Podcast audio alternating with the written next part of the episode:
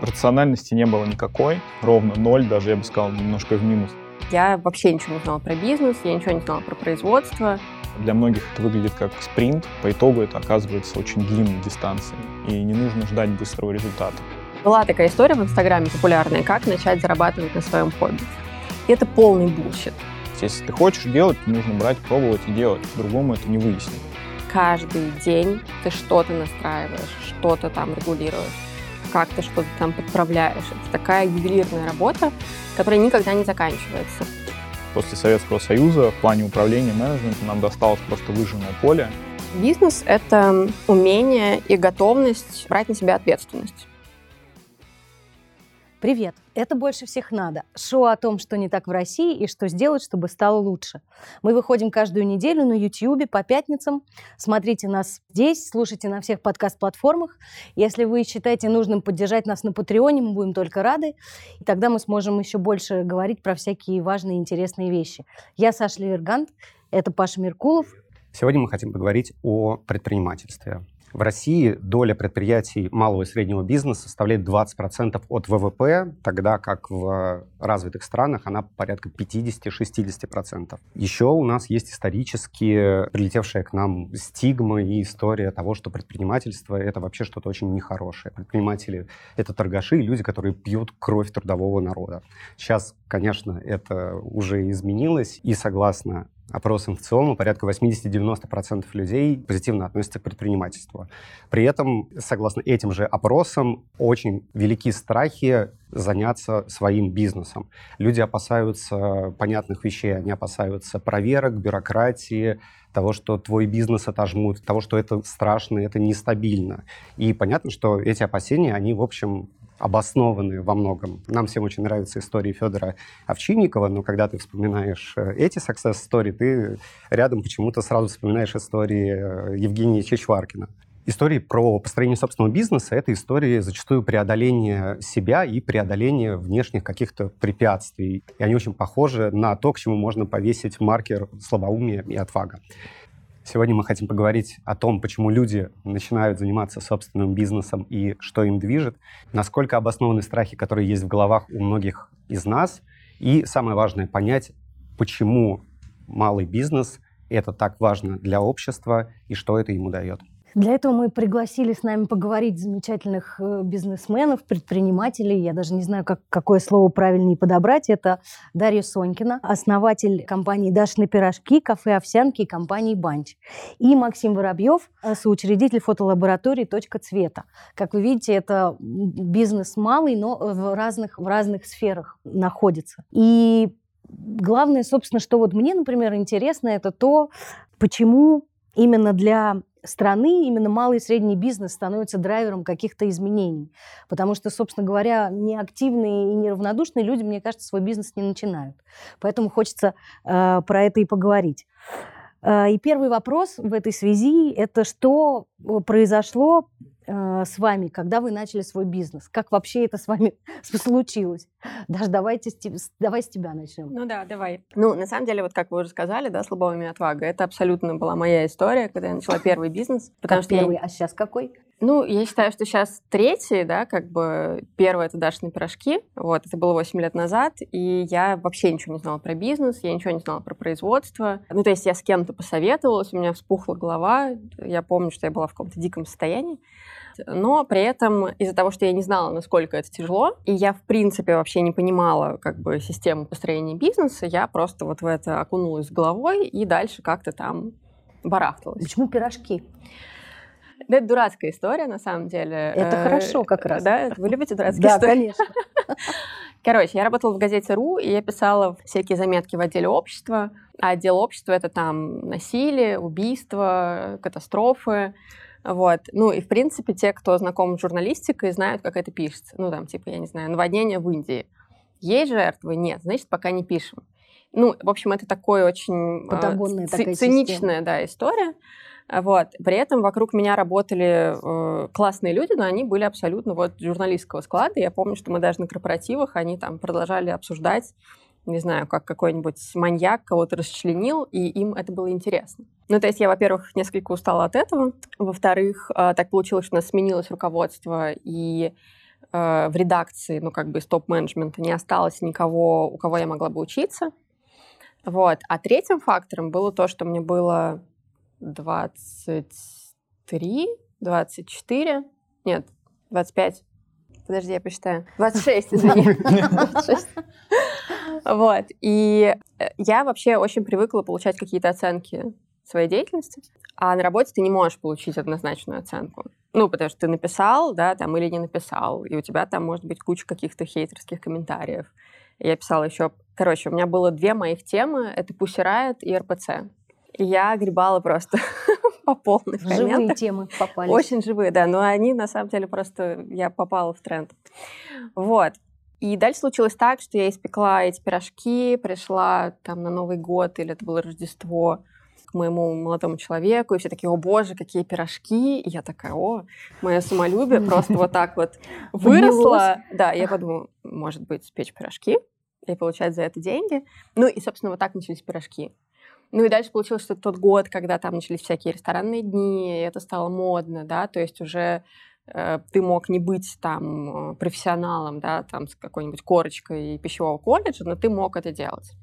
То вот. есть это было время таких кулинарных энтузиастов. Да, э, это вот и, поэтому можно было вписаться год. в разные истории. Да, да, я вписалась в разные истории, потом нас заметила Лавка-Лавка, мы с ними стали сотрудничать. Ну, вернее, скажем так, они нас заметили, говорят, давайте вы будете для нас печь. И я понимала, что либо я остаюсь, либо я говорю им нет, я остаюсь работать в газете и пеку там дома по ночам, либо я говорю им да, и перевожу вот свою странную деятельность пирожковую в какое-то юридическое правовое Но до, до этой лавки ты пекла просто на кухне. Я пекла на кухне Сколько типа противней у тебя было 8. в этот момент? У меня было три противня. Это было ужасно. У нас была маленькая кухонька. И Вася, мой муж, в общем, наверное, пару лет назад мне сказал, что он что его так бесило вот эти все бесконечные пирожки, когда там нельзя было зайти на кухню, все было в пирожках. И я говорю, да, почему же ты мне раньше не сказал? Он такой, ну как-то мне было неудобно тебе говорить, а сейчас типа можно. Вот. Ну, в общем, это было довольно дикое время, и если бы у меня был какой-то другой бэкграунд и другое понимание, я бы, конечно, так не начинала. Это полная дичь начинать дома, не имея понимания о рынке, там, о каналах продаж, о способах сбыта. И у меня не было вообще никаких навыков, кроме, там, знаешь, навыка переговоров, которые я получила, когда я работала переводчиком, и навыка там узнавать информацию, которую я получила, когда я работала журналистом. Ну и навыка печь пирожки. И, окей, да, и навыка печь пирожки, да, да, это важная история. Ну как, все-таки три, три противня без навыка не испечешь. Ну да, да, хорошо. Максим, а как у вас это началось? Ну, история немножко похожа, немножко нет. Я не работал журналистом, к счастью. На самом деле, человеком, который сыграл здесь важную роль, является мой друг и мой компаньон, это Сергей, Серега.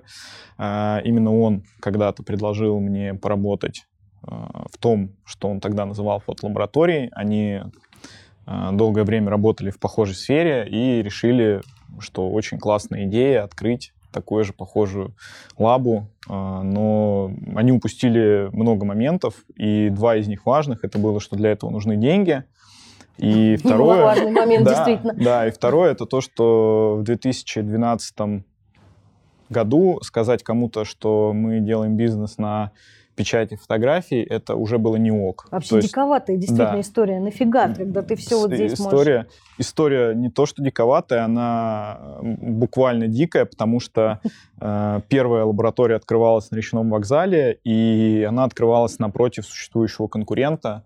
А, причем в торговом центре аренда, в котором стоила раза в четыре дороже, чем через дорогу у конкурента, собственно. Но это выяснилось через пару лет. Неожиданное действительно бизнес-решение да, такое. Да, да, да, да, да.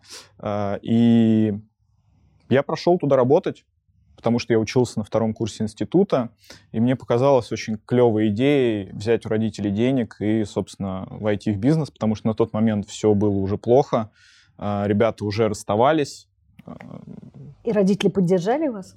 Да, слава богу. Но, они конечно, тоже так считают, слава богу. Э, ну, они до сих пор не понимают, что они сделали по факту, да. А ты уже им вернул этот... Э, да. Да, да, да, да, да. Да, и получилось так, что я пришел, поработал, и потом понял, что, блин, надо, я могу как-то вступить в бизнес, это клево. А тогда это было дико популярно, все становились предпринимателями.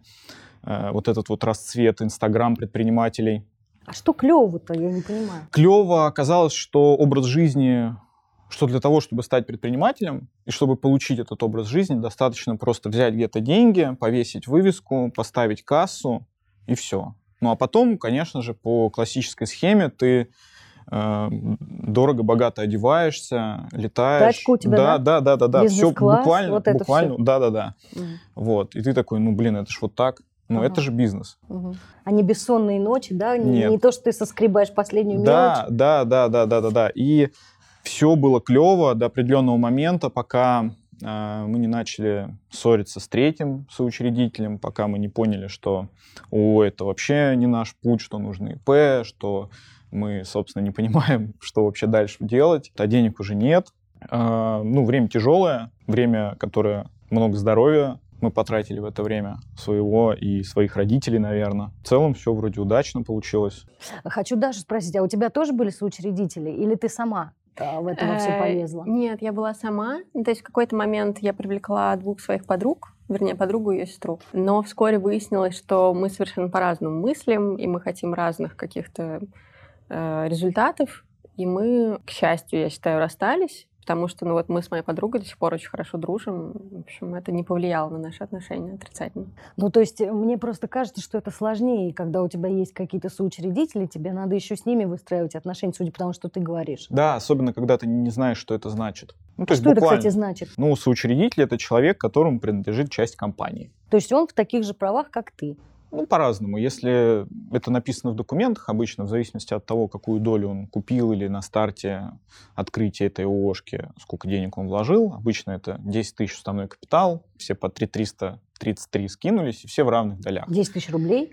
Ну, в России, по-моему... Это миним- минимальный минимальный- законный основной да. капитал. Да, да, То есть меньше нельзя, но больше можно. Ну, в России это классическая практика, что там, условно, застройщики с огромными оборотами могут иметь уставной капитал в 10 тысяч рублей. Ну, Ну, да, это- это, формальная история. Это формальная скорее. история, да, совершенно. Но она очень о многом говорит. То есть она говорит о том, отвечает на вопрос, кому принадлежит компания, в каких долях и, собственно, кто управляет компанией. Потому что человек, у которого э, 51%, он будет иметь весомый голос. Главный. право да, вето. да, право вето. Но в этом смысле, например, то, что ты говоришь, что ты начинала с подругой и с ее сестрой, а у тебя твои учредители тоже были твои приятели, да, то есть тут еще сталкиваются личные отношения, и вот это, мне кажется, с бизнесом совсем плохо совместимо. Да, Или- я или- считаю, что если есть возможность не ввязывать сюда личные отношения, лучше этого избегать. Но, с другой стороны, Определенно. здесь же есть поддержка, ты э, обнимаешь товарищей, вы вместе идете в этот кипящий океан Э, Слушай, ну, рака. слушай, ну поддержка на самом деле для разных людей это разное. То есть для меня поддержка это решить проблему, да, для кого-то поддержка это обняться. Ну хорошо, Мгм. но как бы если меня обнимут, мои проблемы не решатся. И я скорее скажу, чувак, как бы давай ты просто сделаешь что-нибудь, да, а не будешь вот здесь сопли распускать. Вот, А- поэтому не знаю, лучше психотерапевту сходить в конце концов за поддержкой. Да, это тоже, тоже вариант. Окей. Даш, вот э, тот бизнес, который ты начала, он звучит как продолжение твоего ну, увлечения, хобби мгм. или чего-то еще. Я так понимаю, что, Максим, э, это было более какое-то рациональное решение. Это не то, Вообще что «О, я жутко люблю фотолаборатории, Ну, давай я буду Люблю заниматься печатать фотки. да, с, э, Ну, своей как раз- как раз, фотолабораторией». э, судя по тому, И- что Максим говорит, рационального в этом было очень мало, потому что напротив был конкурент, и вообще представить, что кому-то надо печатать фотографии, тоже довольно... Вот правда, Да почему такой ну, бизнес? Это удивительно. Рациональности не было никакой, ровно ноль, даже я бы сказал, немножко в минус, наверное. То есть она там рядом нигде не выходила на соседней станции метро даже. и она- Ее совершенно не было. То есть там не было никаких ответов. А, Был бизнес, в котором работал друг когда-то. Он, ему казалось, что он приносит кучу денег. И было принято решение открыть такой же. Все. То есть здесь нету никаких расчетов, рынков, ничего совершенно. А увлечение? Ты когда-нибудь увлекался фотографией? Нет. Может, альбомы коллекционируешь? Мгм. Я нет. То есть моим увлечением потом э, со временем уже стал сам бизнес. У нас наши обязанности с Сергеем поделены таким образом, что он занимается все, что связано с фотографией, технологией, а на мне все остальное. Менеджмент сотрудников. Да, да, да, да, да. Поэтому для меня сам бизнес это и есть. Я, ну, я, я бы с таким же интересом мог заниматься любым другим бизнесом, и не обязательно был бы То связан есть, с то, есть, то есть для тебя круто просто осуществлять эту деятельность. Да. Она может быть любой. Я, собственно, э, это спрашивал к тому, что ну, для многих людей, которые хотят открыть свой бизнес, это какой-то понятный первый шаг. Чем я буду заниматься, с чем будет связан мой бизнес. Там, я люблю крутить горшочки, я открою свою гончарную мастерскую, я люблю варить кофе, я открою свою кофейню. Вот насколько это ожидание вот этого радужного бизнеса, который ты откроешь, и ты будешь просто больше заниматься любимым делом, насколько оно не соответствует реальности или соответствует? Ну, на сто процентов Не То есть- соответствует. не То есть пирожки соответствует. больше ты не готовишь, в принципе. Нет. Я, ну, знаешь что, я могу встать и печь пирожки с сотрудниками, если у них супер завал, и они не могут этого сделать сами, и они не могут вывести завал. И если мне нужно как-то их проконтролировать, но не стоять просто там как цербер, а делать что-то вместе с ними. Ну, потому что для меня вообще странно просто стоять и смотреть. А, Была такая история в Инстаграме популярная, как начать зарабатывать на своем хобби. И это полный bullshit. Просто это Почему? да потому что хобби, оно для удовольствия. Понимаешь, оно не для зарабатывания денег. Как только ты начинаешь зарабатывать деньги, ну, либо ты делаешь это супер э, нестабильно, и нельзя это воспринимать как то, что тебе будет приносить деньги на там, твою э, ежедневную жизнь. Либо это становится твоим бизнесом, и тогда не факт, что тебе будет приносить удовольствие. И э, тут, э, ну, часто людям кажется, что вот я умею варить кофе, значит, я открою кофейню. Или там я умею печь пирожки, значит, я открою пекарню. Или там, не знаю, я умею печатать фотографии, значит, я открою фотолабораторию. Но нет. Это на самом деле десятое дело. Ну, потому что на самом деле ты можешь печь хреновейшие пирожки, но если ты умеешь их продавать и упаковывать, куча людей будет их покупать. Да, может быть, это будут разовые покупки. Может быть, ты за это время научишься печь хорошие пирожки, и клиенты будут к тебе возвращаться. И также, например, если у тебя есть хороший продукт, но ты не умеешь продавать, и ты не умеешь взаимодействовать с рынком, ты не можешь нанять людей, ну, можешь вообще забыть о любом бизнесе, потому что у тебя ничего не получится. Как я пойму, умею я продавать или нет, если я просто люблю варить кофе? Вот я просто люблю варить кофе и хочу, значит, его варить. Вот ты Хороший скажи, как ты, как ты поняла, что ты можешь из этих трех противней сделать цех, а дальше уже кейтеринг и все такое прочее? Слушай, ты понимаешь, на самом деле я действовала, мне кажется, максимально неосознанно на старте. Долгое время, на самом деле. Потому что, ну, там, мы сделали какую-то страницу в Фейсбуке, пошли какие-то люди, да, пошли какие-то заказы. У нас было супер мало... Я все время говорю, у нас э, почему-то, не знаю почему, хотя там я была одна. Сколько ты была одна со всем этим? Ну, как, в, в январе я все это придумала, до августа я пекла дома, э, в августе мне начали помогать подруга и сестра, потом, наверное, в сентябре где-то они перестали помогать, и тогда я начала нанимать сотрудников, и я еще вскоре забеременела, ну, и я уже как бы не могла не нанимать. При этом я абсолютно не умела работать с людьми, и я была, мне кажется, супер хреновым руководителем, просто худшим. Я не орала на людей, но я просто не умела выстраивать правильные отношения. И это, Ну, так, конечно... конечно, отношения в, жур- в журналистской команде это одно, конечно. а здесь совершенно другое. А ты, ты Конечно. умеешь э, с людьми и умел всегда? Я не знаю, это лучше у них спросить. Может, они говорят, что все круто, а потом говорят, обсуждают, какой я плохой руководитель. Я не знаю. Но Пока вроде все получается, команда растет, ядро компании складывается, и это именно из-за этого я делаю вывод, что вроде это неплохо получается. Вот. А, кстати, отвечая на предыдущий вопрос, как понять, э, да все очень просто, жизнь сама покажет, потому что варианта два. Ты либо либо- полетит, либо нет, да? Да, ты либо умрешь, либо у тебя закончатся деньги. Относительно этого ты поймешь, что у тебя не получилось. Погоди, всё ну это два плохих варианта. Да, да, да. Ну а положительные, они ты и так поймешь, что все получается круто. Ну, не, погоди, положительные тоже могут быть разные. То есть ты можешь Ну быть да. такой маленькой лабораторией, которая вот А это уже зависит от тебя. такая, То есть, что ты да. Либо ты можешь хотел. масштабироваться, Ну, либо Ну, ты, например, же можешь меняется, наверное, в масштабироваться. процессе еще к тому же. Ты вроде думал, ты бутиковая, а потом народ повалил, думаешь, нет, лучше буду франшизу продавать и... Но ты все равно строишь планы все время какие Ну, должен в идеале это делать. Потому что если ты Да. не понимаешь, куда ты идешь и чего ты хочешь, то ты будешь такой весь все время распыляться и существовать в каком-то таком межвремени. Я объясню просто, что хотел сказать. То есть, если оно не выстрелит по итогу, то есть нельзя сказать вот где-то там на предыдущих этапах, получится или нет, если прям вот уже конкретная есть уверенность. Если ты хочешь делать, то нужно брать, пробовать и делать. По-другому это не выяснить. То есть, как в маркетинге, да, для того, чтобы подтвердить или опровергнуть определенную теорию, нужно взять и сделать, вложить какую-то сумму денег и понять, вот, а, там, сделать MVP или еще что-то, ну, это понятная история. Что сделать вот это что? А, ну, минимальный там какой-то продукт, mm. чтобы проверить гипотезу. А, по-другому ответить на этот вопрос невозможно. То есть ну хорошо, вот, допустим, с пирожками я могу, допустим, понять, да, что там рецепт, начинка, э, этим можно выделиться, понятно. В случае с фотолабораторией, какое может быть у тебя УТП, уникальное торговое предложение, если у тебя при этом через дорогу конкурент? А, как показала практика, много, потому что в процессе работы мы поняли, что мы заметили косяки в работе предыдущей лаборатории, которая там была. А, мы поняли, постепенно нащупали тот рынок, в котором мы можем работать, ту ценовую политику, в которой мы должны работать. И постепенно начали понимать, как выстраивать какую-то IT-составляющую бизнеса. Постепенно начали понимать, как платить налоги после двух приходов налоговой. Ну, рано или поздно, как бы вот этот процесс, он запустился. И в какой-то момент мы почувствовали, что, по-моему, у нас людей стало больше, чем через дорогу. А, да, пускай это не год, не два, это, по-моему, там года три начало такой вот срок. От того момента, пока мы начали, мы думали, что через полгода уже все поедет. То есть вот у нас это заняло где-то года три, и где-то год на пятый только мы поняли, как вообще работает все. Уже столько раз можно было это бросить? Да, да, да, да, да, да. Это важно, потому что то есть это вот такие вот американские горки постепенно были. То три месяца все круто, потом все просто ужасно, потом опять все неплохо, потом опять все ужасно. И в какой-то момент, к пятому году, я понял, что они реально есть, эти горки, то есть есть определенный цикл, и мы научились с ним работать. То есть если ты втравливаешься в эту бизнес-историю, ты просто изначально должен понимать, что это никогда не будет ровно, ровная история. Нет, это не может быть ровно, потому да. что есть какая-то сезонность, э, есть провалы, есть декабрь, это лучший, просто лучший месяц в году.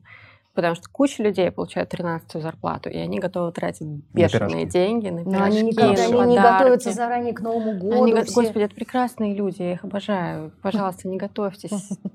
Да, покупайте пирожки. Вот, в общем, да, и, э, и тут важно, на самом деле, уметь планировать. Ну, то есть не думать, что вот если сегодня провал, то все, как бы бизнес закончился а просто понимать, что ты можешь сделать и так далее. И здесь еще, знаешь, важная история. Есть тоже такие модные какие-нибудь заголовки, типа там «пять ошибок начинающего предпринимателя». Это тоже бред. Что, 10?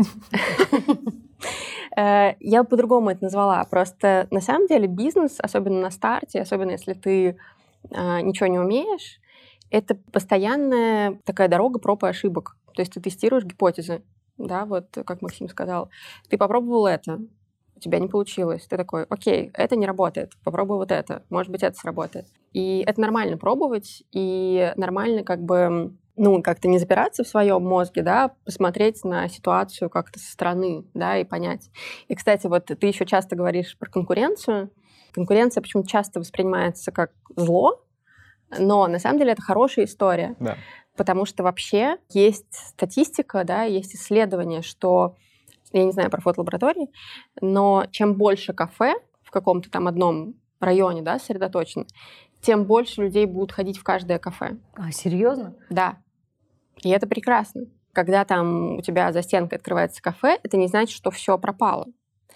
А третья важная история в том, что люди, ну вот ты говоришь, рецепт хорошие пирожки — это УТП. Это не УТП. Почему? Потому что я повторяю, что пирожки могут быть хреновыми. Mm-hmm.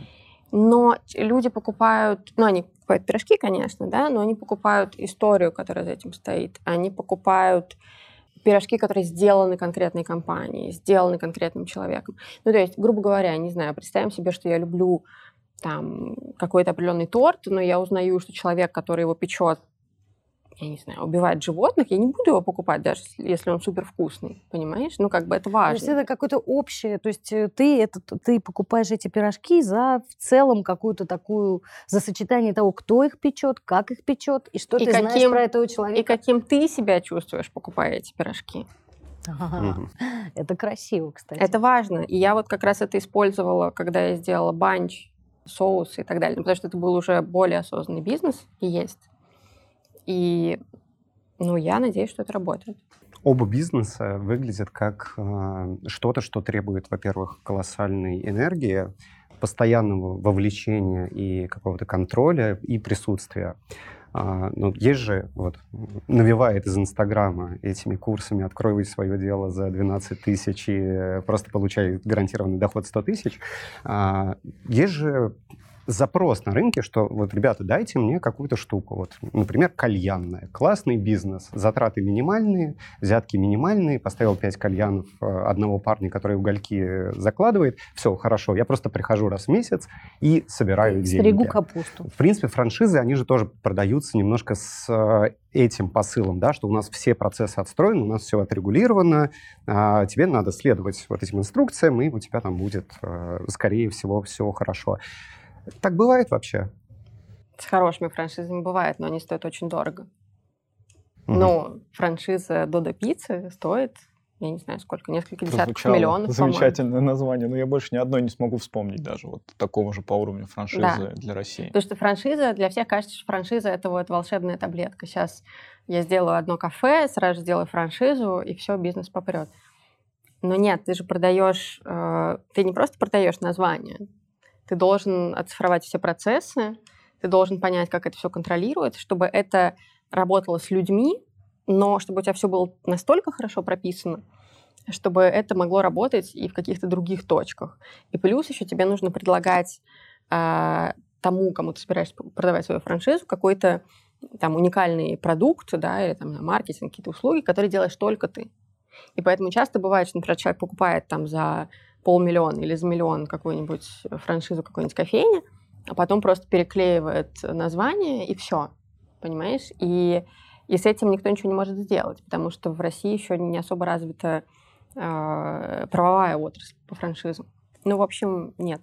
А с точки зрения, ну, вообще беспроблемного бизнеса, может ли он быть? Не Беспроблемным? Знаю, я купил э, франшизу кофейни. Ну, кажется, что вообще супер легкая штука. А скажи, у тебя жизнь может быть беспроблемной? А в Инстаграме кажется, что ну, нет, у людей вот, бывает, вот да. Нет, факту. у меня нет. Ну вот, ну как бы... А, я вот вас слушаю, я понимаю, что заниматься бизнесом – это совершенно другой вообще тип отношения к жизни и построения своей жизни, чем если ты работаешь в найме. Там, если ты работаешь в найме, пусть даже очень напряженно, но ты пошел, потом ты вернулся. У тебя есть какое-то время, когда в твоей жизни этого нет. Ну, хотя бы номинально.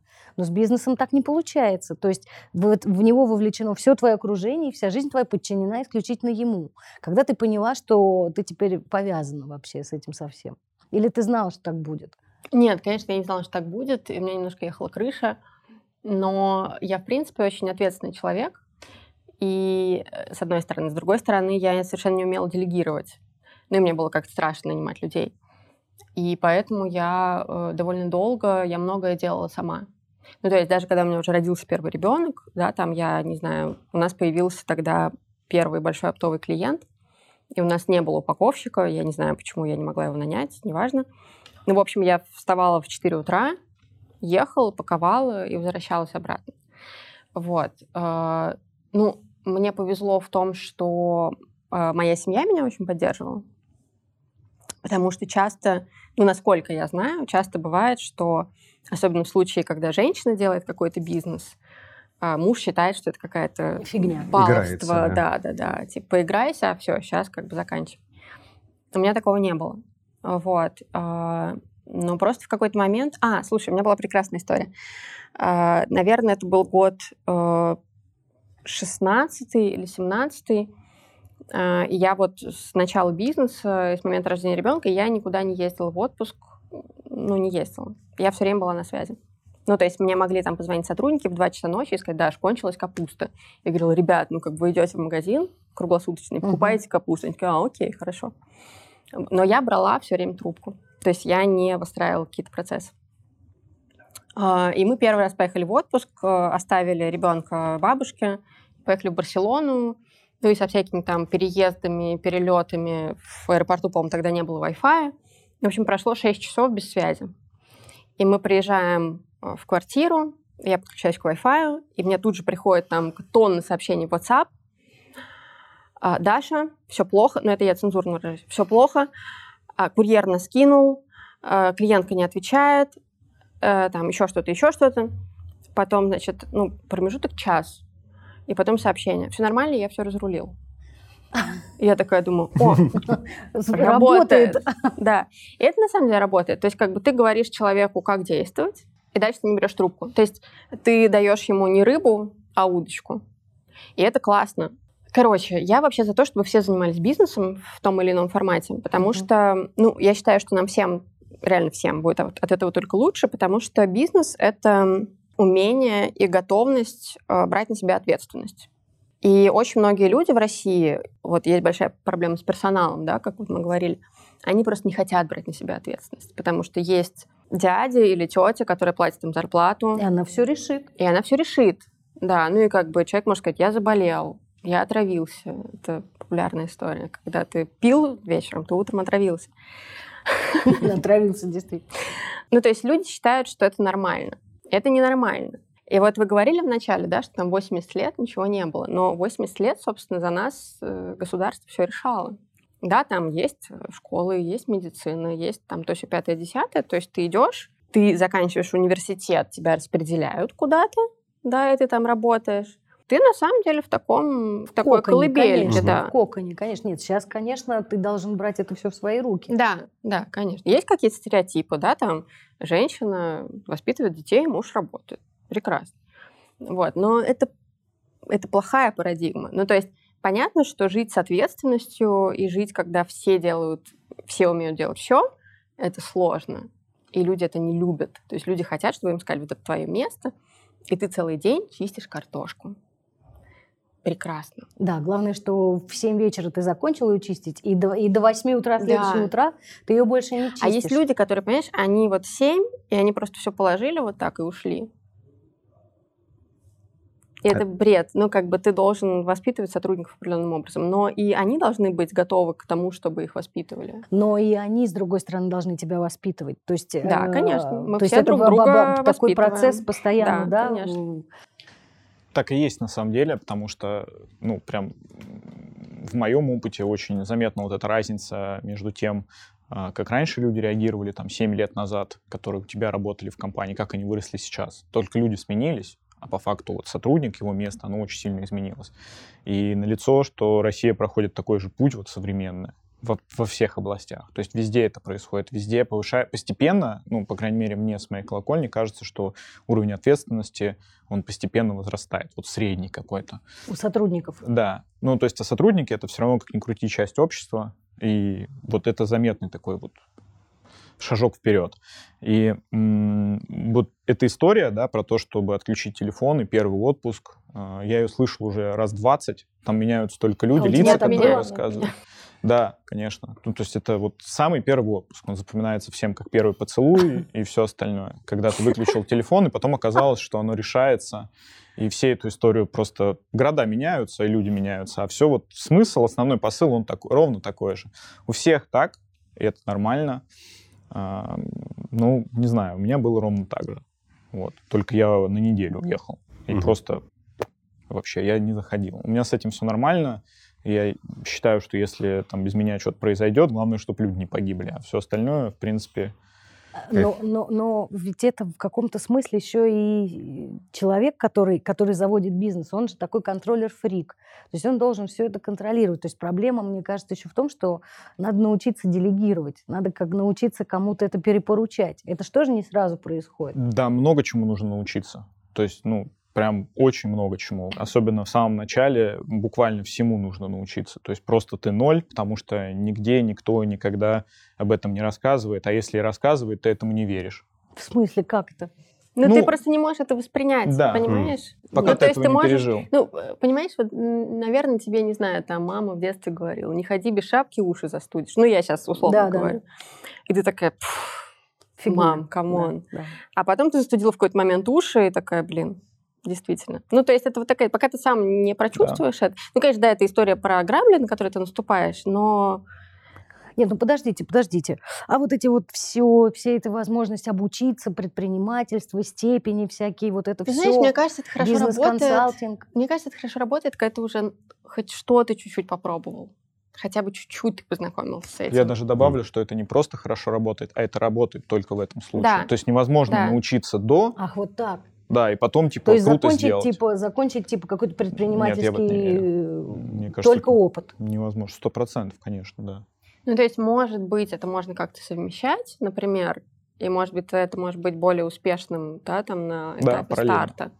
Вот. Но просто учиться предпринимательству в вакууме, не имея э, практики, это невозможно. А про Control Freak, то, что ты говоришь, э, слушай, ну, на самом деле, это такая интересная история. Э, Я скорее не умела делегировать, во-первых. Во-вторых, я зависима от такого предпринимательского адреналина. А что это? Это Ну, когда, когда все ты- сваливается, да, и надо Нет, разрулить. это не сваливается. Ну, окей, хорошо, сваливается, но ты быстро все подхватываешь, ты такой классный, прям вот. Жонглер. Типа, что ты рулишь, да? Ну да, как будто ты такой в Формуле 1 просто всех обгоняешь, и вот здесь был опасный поворот, ну ты, ну, короче. Вот. Это не очень хорошо, на самом деле. Почему? Ну, потому это что, же драйв. Это драйв. Ну, Ты гоняешься когда сам ты- с собой. Э, да ты даже можешь не гонять сам собой, ты просто тратишь очень, очень много ресурсов Да. на это. Вот как знаешь, э, спортсмены Формулы-1, они, по-моему, за одну гонку там как-то сильно худеют, или там есть какая-то такая история. И здесь то же самое. Но ты тратишь не только свой ресурс, ты тратишь ресурс компании, ресурс людей, ты, скорее всего, тратишь больше денег на какие-то там ингредиенты, да, например, составляющие. И это тебя все время там шарашит, да, из одной крайности в другую. И, ну, когда, например, ничего не происходит, мне кажется, все, как бы бизнес остановился. Ну, при том, что просто лето, и все разъехались, и там никто не ест пирожки. Это нормально. Вот. А, И в таких случаях, с точки зрения делегирования, на самом деле хорошо работает... У меня хорошо сработало то, что я совершенно не выносила критику. И каждый раз, когда там писали, не знаю, один раз из 30, что пирожки невкусные, я думала, все, надо закрываться. Ну, при том, что было 29 там прекрасных отзывов. Но когда они писали пирожки, люди, там, клиенты писали пирожки невкусные про пирожки, которые сделал кто-то другой, ну, я такая, ну, come on, М. ну, ну вот, пеките да, лучше, к да. сожалению, так. И еще классно работает, когда ты разговариваешь с какими-нибудь сотрудниками больших компаний. Ну, то есть мне очень помогло, когда я поговорила там с рестораторами, с какими-то технологами. Я говорила с технологом довольно крупной компании, которая делает соусы. И они рассказали, что, ну, там же есть линии на заводах, и там была линия, а, по которой там текла, условно, томатная паста, а над ней была линия, по которой ехали банки, в которой эта томатная паста расфасовывается. И банки разбились, и стекло попало в томатную пасту. После этого перестроили линию, но это может быть даже в каких-то на каких-то крупных предприятиях, и ну, ты ничего с этим не сделаешь. То есть, если бы нужно ты... просто принять это как То есть, если бы ты с ними не данность. поговорил, ты бы не знала, что Я бы не знала, да. так Ну, то есть я была, я была удивлена, я говорю, что у вас? Ну, это же там все супер технологично. Я говорю, да, но... То есть и они тоже э, Да. пробуют всякие вещи. Да, А да, был ли у конечно. тебя на старте э, какой-нибудь ментор или человек, к которому можно обратиться за советом, за помощью именно с точки зрения ведения бизнеса? А, Нет, у меня не было ментора, но я проходила какие-то разные курсы. При этом один курс, который я проходила, фактически он подтверждал то, что я уже сделала. Ну, просто я не называла там это MVP, LTV и. ОТП. Какие-то слова не- непонятные произносишь, поверьте на слово. Ну, вот, собственно, продукт минимальный, да, который ты создала для э, теста э, продолжительной жизни клиента. Ну, то есть возвращается он к тебе, или это одноразовая покупка. Ну, Ну, и в случае с пирожками это звучит угрожающе. Да.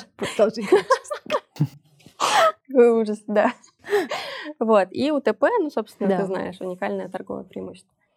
Вот. а, Ну, и как бы я порадовалась, что я все это уже сделала, просто не знала, что Мгм. это так называется. А ты ходил на какие-нибудь курсы или с кем-нибудь советовался, или читал про то, как западные лаборатории устроены? Как ты как бы повышаешь свою квалификацию в процессе?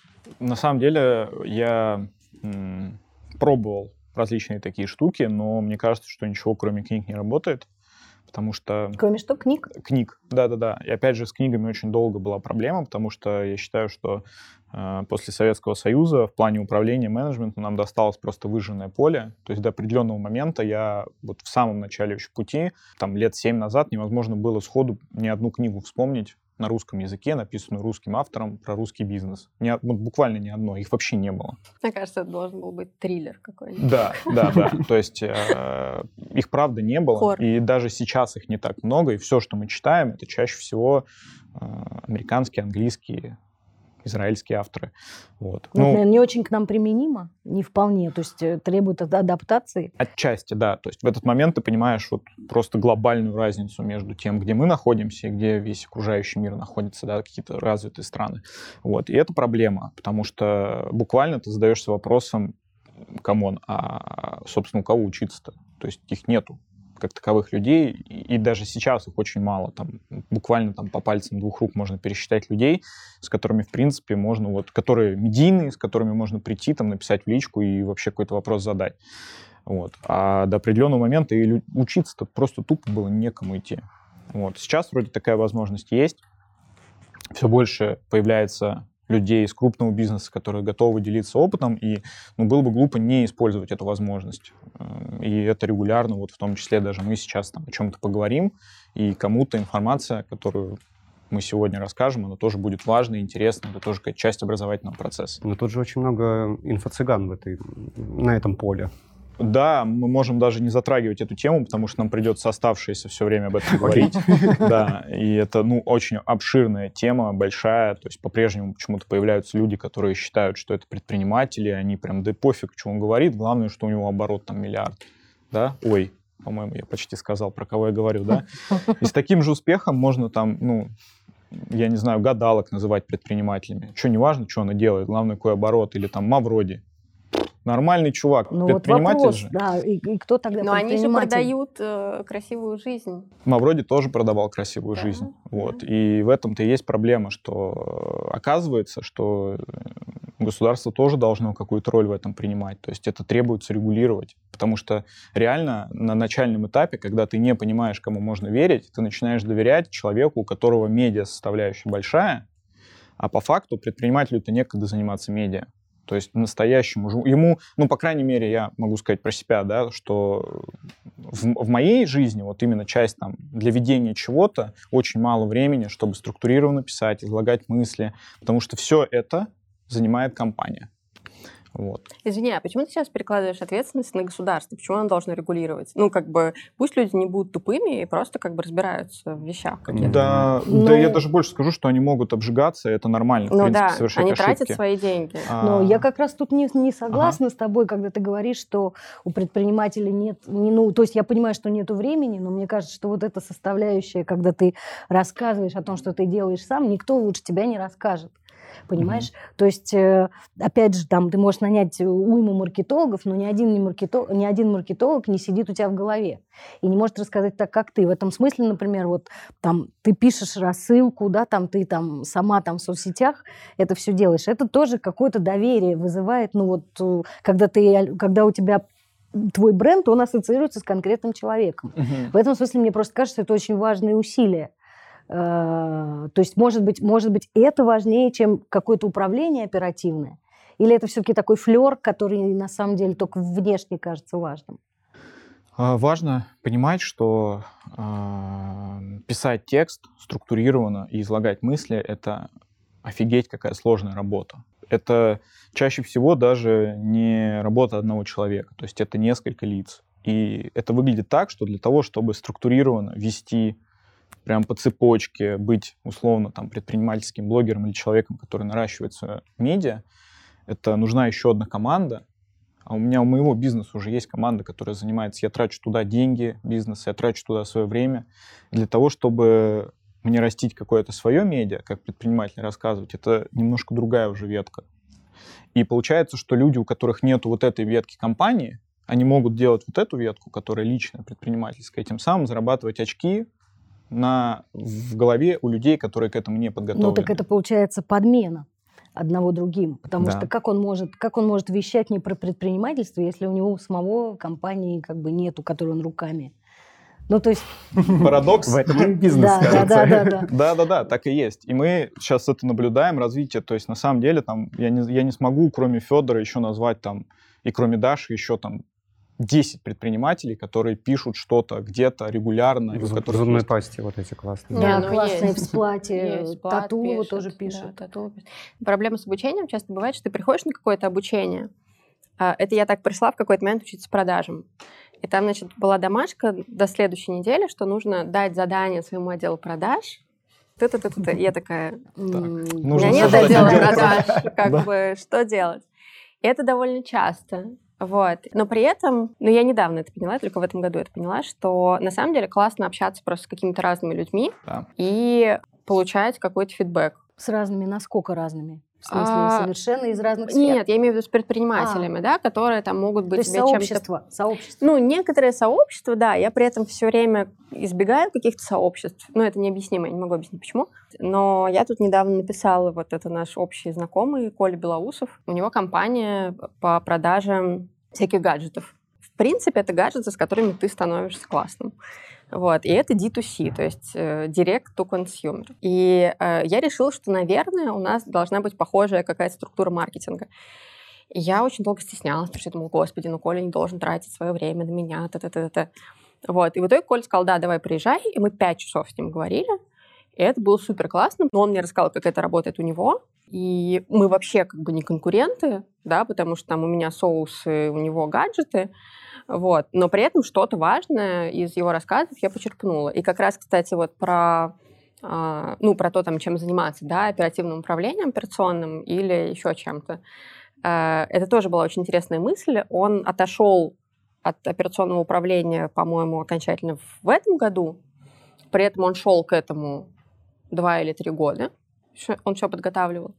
Вот. И сейчас, допустим, у него есть день, такой типа методический день, когда он смотрит разные тренды, анализирует ситуацию, ну, в общем, как бы выплывает куда-то там в открытое море других гаджетов.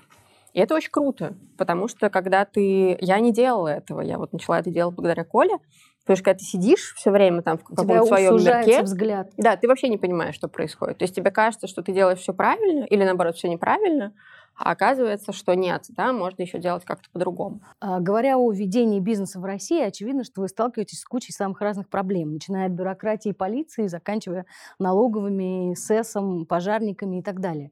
А, Что сейчас самое, на самом деле, сложное при ведении бизнеса? Ну, Ну, давай. Э, У меня нету проблем никаких в этом плане. Я не знаю, э, может быть, у ребят из гостевого, да, из гостевого бизнеса, из какого-то ресторанного, э, туристического и что-то такое. У них есть такие проблемы, у нас нету. К нам, ну, я не знаю, никто не ходит. И все в этом направлении вроде бы круто. За все время к нам пару-тройку раз ходили налоговики, но вполне, по вполне понятным причинам. Вот, то есть там какие-то ошибки или еще что-то. А так, я не знаю, мы не испытываем с этим вообще никаких То есть проблем. никакого прессинга и притеснения ты Да не Я, я даже больше скажу, что там за последние 7 лет, от момента, когда мы только начали, до вот сегодняшнего, там 8 да, лет, наверное, уже прошло, до сегодняшнего дня, ну, я бы сказал, что все, наоборот, только стало легче, проще. По крайней мере, в том бизнесе, которым занимаюсь я, все стало как-то понятнее, проще, все больше ушло в онлайн, то есть там, То есть Ты говоришь сейчас про сервисы, Да, про да, там, да, да, возможность про подать около- э, какую-нибудь Декларацию. Да, да, да, онлайн, да. вот это все. про окологосударственные какие-то истории, бюджетные, вот это вот все. То есть мне кажется, что это стало только намного лучше. Ну и там банки, опять же, вот этот весь сектор, он раньше был дико зарегулирован, сейчас вроде с этим вообще нет никаких проблем. Там, чтобы открыть ИП и расчетный счет и начать там завтра принимать деньги, вообще, в принципе, можно, по-моему, даже уже никуда не ездить. А с какой-то поддержкой приходилось тебе сталкиваться со стороны государства? Вот там, когда А, ковид был, например. Да нет, я, если честно, не очень-то жду никакой поддержки. Я как-то... Главное, не мешают, это главная поддержка вот для меня. И никаких особо денег, ну, от них не нужно, от государства я имею в виду. То есть я не совсем понимаю... Да, хочется там получать какие-то дешевые вложения, длинные деньги, так называемые, да, под маленький процент, но я понимаю логично, что и бизнес немножко странновато выглядит. То есть в целом там есть люди, которые готовы инвестировать деньги на рынке, да, но, наверное, тот бизнес, которым я занимаюсь, он с точки зрения инвесторов выглядит, ну, как-то странновато немного, потому что, Ну, честно говоря, да. да, потому что большую часть денег мы зарабатываем на работе с фотопленкой, а это вообще там разрыв шаблонов. Вот, поэтому мы Но изначально... вообще существует еще. Ой, она очень популярна, ее не хватает, как и винила сейчас. То есть заводы, которые производят, они поднимают цены каждый месяц. И дикий Вот и дефицит. проблема. Э, да. То есть дикий дефицит пленки, ее нет. Реально, да, в этом проблема. То есть люди скупают ее и всеми никогда бы не способами. подумала, реально. Да, это правда. Это очень популярная сейчас история, так же, как и винил. Мгм. Вот. А, Поэтому вот так вот. Даш, а с чем ты сталкивалась из этого набора опасений про ментов, поборы, бюрократия? Ну, смотри, скажем так, во-первых, у меня пока еще слишком маленький бизнес, чтобы мои гипотетические взятки были кому-то интересны. А во-вторых, тут тоже зависит от бизнеса, понимаешь, когда ты все начинаешь сам, и ты должен как идиот, э, допустим, у тебя нет денег, и ты едешь в налоговую, ты ничего там не понимаешь, ты не понимаешь, как разговаривать с этими людьми. Это проблема. Потому что, ну, может быть, тебе попадется какой-нибудь милый инспектор, а может быть, тебе скажут, валите отсюда, как бы вас не ждали. Вот. Но это решается тем, что ты это делегируешь бухгалтеру. У меня была проблема с налоговой, когда она там неправильно зачла какие-то мои средства, и это все долго тянулось. Это было неприятно. Вот. Ты сама А, с этим разбиралась? ну, я разбиралась частично сама, частично с бухгалтером, да, там я ездила много из одного фонда в другой, в общем, я разбиралась. Но на самом деле, мне кажется, тут другая есть проблема, две больших проблемы, вернее. Во-первых, это отсутствие культуры деловых отношений в России, и в этом есть и плюс, и минус. Ты имеешь в виду подрядчиков своих? Подрядчики, арендодатели, э, там, контрагенты, кто угодно. Ну, то есть ты либо с ними выстраиваешь какие-то, условно, дружеские отношения, и тогда ты можешь рассчитывать от них на какие-то там преференции. Либо ты не выстраиваешь с ними никаких отношений, и тогда ты там работаешь по общим правилам. Ну, в целом работать по общим правилам ок, но всегда, ну, наверное, я думаю, очень часто бывают ситуации, когда там нужна какая-то, не знаю, поблажка, да, заплатить аренду попозже. Вот. И если ты выстроил отношения с арендодателем, ну, значит, ты можешь ему сказать, слушай, ну вот такая история, можешь подождать. И он, скорее всего, тебе скажет, да, могу. Ну, для этого там вам нужно где-то стоять в курилке, там, это. Ну, не проблема, как бы, но если ты социопат, то, Если ты социопат, то ты и бизнес можешь вести. ну, наверное, я не могу тебе ответить на этот вопрос. А, Вот. А вторая история в том, что и это общая история, да, она про все, что люди в России, как мне кажется, чувствуют себя, в принципе, очень нестабильно, большинство. Ты не знаешь, что будет завтра, ты даже не знаешь, что будет сегодня, да, может, сегодня вечером, там, воскресенье, и ты такой, ну, как бы, классная неделя, вот сейчас мы там еще посмотрим вместе фильм, и тут тебе говорят, что завтра карантин, и завтра все закрывается, и ты такой, ну, отлично вообще, ребят, вот, классно, бизнес в России. И из-за этого, но как бы это не только на предпринимателей влияет, да, то есть понятно, что это влияет на нас, потому что мы никогда до конца не знаем, что произойдет, и вот с 2020 года это особенно сильно заметно. Но это еще влияет и на покупательскую способность людей, потому что когда они все время живут в стрессе от того, что бесконечные изменения, да, им нужно как-то к ним быстро приспосабливаться, изменения требуют денежных затрат, люди э, перестают э, доставлять себе удовольствие, то есть они живут на таких а, Ну, то есть фактически люди концентрируются на какой-то рутине, да, они очень замыкаются в каком-то своем мирке, и, ну, фотографии, да, там и соусы, В принципе, это не у обоих, предметы, да, бизнес это не предмет первой это не необходимости. предмет первой необходимости, да, абсолютно. А ты получал какую-то поддержку во время ковида? А, нет, я пока еще не получала поддержку во время ковида. Вот мы сейчас подадимся на э, работу с маркетплейсами и на маски и перчатки. Ну, что-то, может быть, мы получим. При этом у меня есть знакомые компании, которые получали какие-то там приличные средства. Это, естественно, не покрывало всего. Но это тоже такой вопрос, что как бы если ты уже не маленькая, но еще недостаточно большая компания, то эти деньги имеют какое-то значение. Если ты маленький, слишком много денег. Если ты большой, я не знаю, как там работает просто. Ну вот э, у тебя бизнес состоит из нескольких частей. То есть это пирожки, это кафе и это Банч, да, консервы, соусы. банки. Да. Мгм. Вот когда это кафе, и у тебя, допустим, веранда, или тебе надо выставить столики на улицу, ты будешь сталкиваться с новыми для себя проблемами, да, там, получить разрешение и так далее. Это, это, то есть каждый раз э, получаются новые какие-то сложности. Да, конечно. Ну, каждый раз это какая-то э, волокита. И знаешь, э, большая проблема в том, что нет какого-то внятного ресурса, на который ты можешь пойти, и там будет написано, что вот, допустим, там ты можешь выбрать по фильтру, не знаю, То свой профиль работы, да? да, и что ты должен сделать.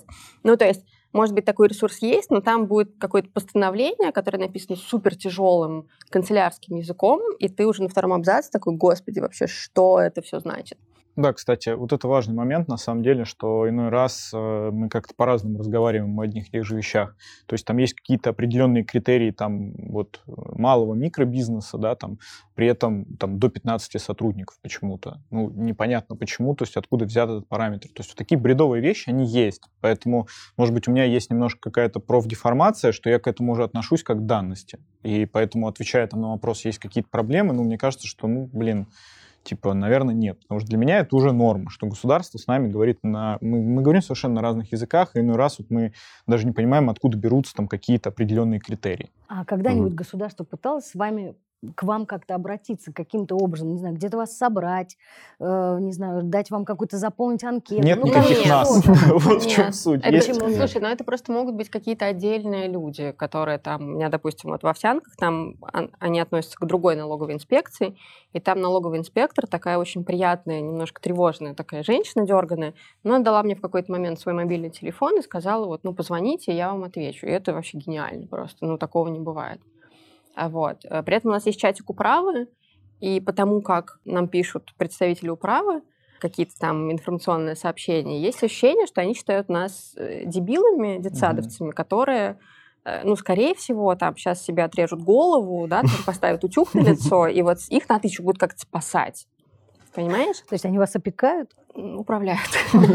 Ну, они опекают, да, то есть там они пишут, не знаю, надо убрать конструкции, потому что объявили, МЧС объявила там о штормовом предупреждении. Но это все написано таким языком, что думаешь, ребят, ну как бы вы взрослые люди, мы взрослые люди, нельзя нормально написать. То есть какой-то патернализм. То есть как будто, да, и как будто они все время от нас ждут, что мы вот сейчас что-то тут сделаем, облажаемся, вот назлоем, там маски не будем носить и что-то в этом роде. Ну вот, кстати, с одной стороны, можно сказать, что, я не знаю, насколько это цинично звучит, но вот в плане бизнеса предыдущий год он показал, что все-таки власть может как-то договариваться с ребятами из бизнеса. Ну, налицо, что появилось, а, появились организации, которые пытаются доносить до людей во власти какое-то мнение от бизнеса, вот как раз та же самая корпорация МСП, в которой недавно сменился генеральный, да, вроде они что-то там пытаются, э, та же самая Анастасия Тату, Сергей Миронов, по-моему, Миронов. да, мясо и рыба. Вот. Ну, понимаешь, это тоже немножко дичь, что все время подставляются какие-то подпорки, костыли, чтобы да. сделать эту конструкцию, там, соединить Хотя можно было бы сделать просто какой-то прописанный механизм. Ну, прописанный механизм, работал. но мне кажется, тут очень важно, чтобы просто изменилось отношение государства к предпринимателям. И тогда изменится отношение предпринимателей к государству. Потому что сейчас это такое противостояние. Типа государство такое, так, ну сейчас вы опять сделаете какую-то хрень. Сейчас мы вас зарегулируем. Угу. Сейчас мы вас зарегулируем. А не, не, сейчас мы вам такие... придумаем новый налоговый режим. Да, придумаем и новый, вы все новый... просто да. вот... Да. Хорошо вам будет, да? Да. Да, а предприниматели ага. ждут, соответственно, от государства какой-то подставы. Но при этом ну, важно как-то сотрудничать, да, понимать, что вы там не не знаю, дядька с хлыстом, да, и там маленький несчастный мальчик, а что вы можете сотрудничать как бы во благо друг другу, да, там на пользу э, обоюдную. Вот это интересно, что ты об этом заговорила, об этом э, недоверии. У нас же вообще, как считается, что в России уровень доверия и общества к институтам и граждан друг другу, он крайне низкий. И на самом деле это является для многих людей тоже какой-то преградой для старта бизнеса. То, что, ну, тебя на каждом шагу будут пытаться обмануть, кинуть и подставить. Вот, э, может, вы сталкивались с таким или пронесло? Ну, слушай, мне кажется, это не про обмануть, кинуть и подставить. Ну, то есть я сталкивалась с обманами, да, и... но ну, это ты в жизни с этим сталкиваешься. В ну, жизни есть, я, я меньше знаю... рискую своими деньгами. Ну и... да, но ты идешь на рынок, ты покупаешь арбуз, тебе продавец говорит, это самый лучший арбуз на свете, а потом он оказывается, ну так себе, или вообще ты выбрасываешь его. Ну то есть как бы это мелочь, но это происходит. И поэтому просто, ну, у тебя появляются какие-то, или там, не знаю, ты выбираешь школу ребенку, да, и тут дело даже может быть не только и не столько в том, что кто-то кого-то хочет нагреть, да, обмануть, а в том, что у вас, у тебя там с другими людьми просто разные критерии оценки Система тех или иных. Да, разные системы координат. Ну, то есть ты вырабатываешь какую-то свою, и дальше ты, ну, понимаешь, ну, я не знаю, ты едешь в отпуск, ты же там не делаешь так, что там просто вслепую тыкаешь на любой отель, потому что они написали, что они классные. Нет, ты посмотришь, какие там номера, да, там ты почитаешь отзывы. А, вот. И ну, в бизнесе то же самое, да, то есть ты смотришь, выбираешь, и да, все равно ты можешь оказаться, не знаю, в отеле с клопами. Вот насчет, кстати, отеля с клопами, есть какие-то явные проблемы, вот про которые мы сейчас говорили, которые ты думаешь, ну, бизнесмен, да, вот он получает это, это, это, это. А есть какие-то скрытые, которые нам не видны. Вот вы можете mm-hmm. какой-то инсайт нам дать, что у вас было такое, э, о чем бы мы никогда не подумали? Сложно сказать, о чем вы могли подумать, о чем нет. А ты можешь привести пример? Да. Ну вот для меня, например, удивительная была вот это, этот рассказ про пленку, что это дикая проблема, что нет пленки, потому что для меня вообще удивительно просто, что это очень востребовано.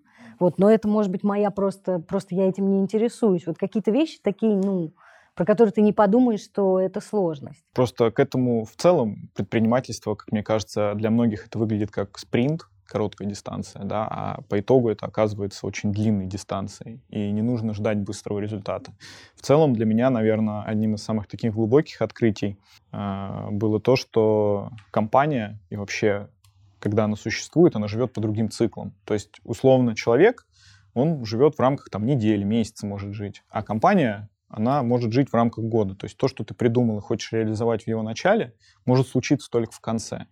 И в целом это нормально. То есть у всех так. Вот, потому что компания — это несколько человек чаще всего. И чтобы между собой договориться, синхронизироваться, собрать работу в кучу, требуется больше времени, чем человеку.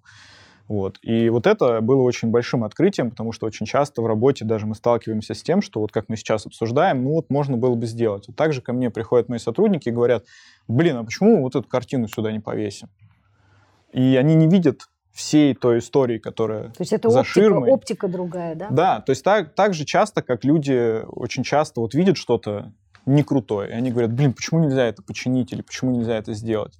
И вот для того, чтобы починить или сделать в компании, это должен сделать кто-то. И вот набрасывать это, эти идеи можно очень долго. Можно говорить, блин, давайте вот это сделаем, давайте это сделаем. А по итогу, для того, чтобы это сделать одному человеку, уходит одна минута. Для того, чтобы это сделать компании, уходит две недели. И вот это понимание, оно на самом деле очень, как мне кажется, такое очень серьезное. Для того, чтобы понять, как вообще стартануть, что-то дальше делать, и что с этим нужно мириться. Вот. Угу. Ну да, я, кстати, согласна. То есть нужно быть достаточно терпеливым. Да. Ждать, важно. пока проплывет труп врага. Труп врага. А, а у тебя какие открытия благодаря этому есть? А, Какие открытия? Слушай, да есть куча каких-то мелких открытий, не знаю, там это бесконечное изменение цен, например, но ты не можешь при этом менять бесконечно цены на свою продукцию конечную, поэтому ты там как-то лавируешь. А, Это также может быть какой-нибудь дефицит, там, не знаю, условных авокадо. Да. А, Отдельная история про отношения с сотрудниками, потому что там вообще можно очень много всего рассказывать. И здесь, знаешь, э, вот, вот что я скажу, я поняла. Благодаря тебе у меня случился инсайт. Короче, ты не можешь просто выстроить команду и такой, все, у меня команда, и я еще 20 лет буду на рынке. Нет, это каждый день ты что-то настраиваешь, что-то там регулируешь, как-то что-то там подправляешь. Это такая ювелирная работа, которая никогда не заканчивается. И, ну и не нужно вообще настраиваться на то, что соберешь идеальную команду, и все будет хорошо, потому что это все люди, и они могут ломаться, скажем так. Вот. И там могут меняться приоритеты. Человек может быть быстрее компании, или компания может быть быстрее человека. Это может быть не видно снаружи, но ты все время как бы балансируешь и вот держишь это равновесие довольно хрупкое. Спасибо за этот разговор.